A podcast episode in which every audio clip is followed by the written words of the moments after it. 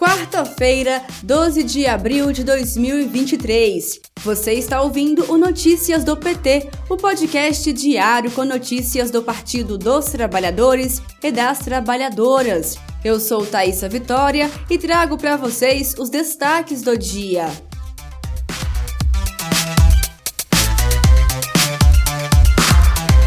O presidente Lula chega hoje à China. O objetivo do governo federal é retomar a boa relação com o país asiático, depois do período de hostilidade durante o governo Bolsonaro. Na viagem, mais de 20 acordos bilaterais serão fechados entre o Brasil e o principal parceiro comercial. Lula é acompanhado por empresários, governadores, senadores, deputados e ministros. Na agenda de Lula está o encontro com o presidente chinês Xi Jinping.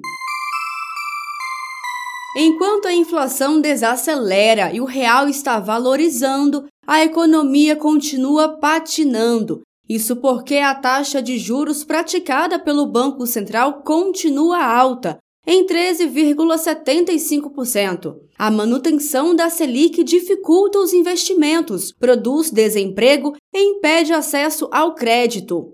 Diante do cenário de desaceleração da inflação e o real sendo valorizado, a presidenta do PT, Gleisi Hoffmann, perguntou: qual vai ser a desculpa agora do Banco Central para não baixar os juros? Glaze frisou que não tem mais como sustentar os juros no patamar atual. O Congresso Nacional instalou as comissões que vão avaliar as medidas provisórias encaminhadas pelo governo Lula.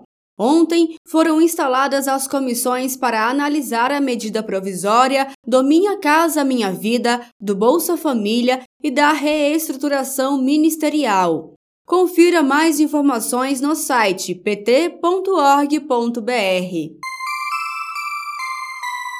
Ministério Público Federal questiona a rede social Twitter sobre conteúdos de ataques a escolas. O órgão cobrou da plataforma informações sobre quais providências estão sendo adotadas em caráter emergencial para a moderação de conteúdos relacionados à violência e a notícias de possíveis ataques a escolas. O governo Lula atua para enfrentar e combater a violência nas escolas, com um repasse de 150 milhões de reais aos estados e municípios para apoio às polícias militares e guardas municipais.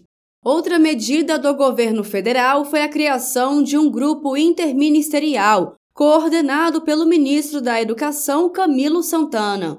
O grupo apresentará, em 90 dias, relatório com a proposta de uma política nacional de enfrentamento à violência nas escolas. Este foi o Notícias do PT. Ele é diário e está disponível na sua plataforma de áudio preferida. Siga o podcast para receber uma notificação toda vez que sair um novo episódio. Se você gostou, deixe 5 estrelas na avaliação e compartilhe. Você encontra mais notícias como estas no portal do PT, em pt.org.br. Muito obrigada pela sua companhia. Até amanhã!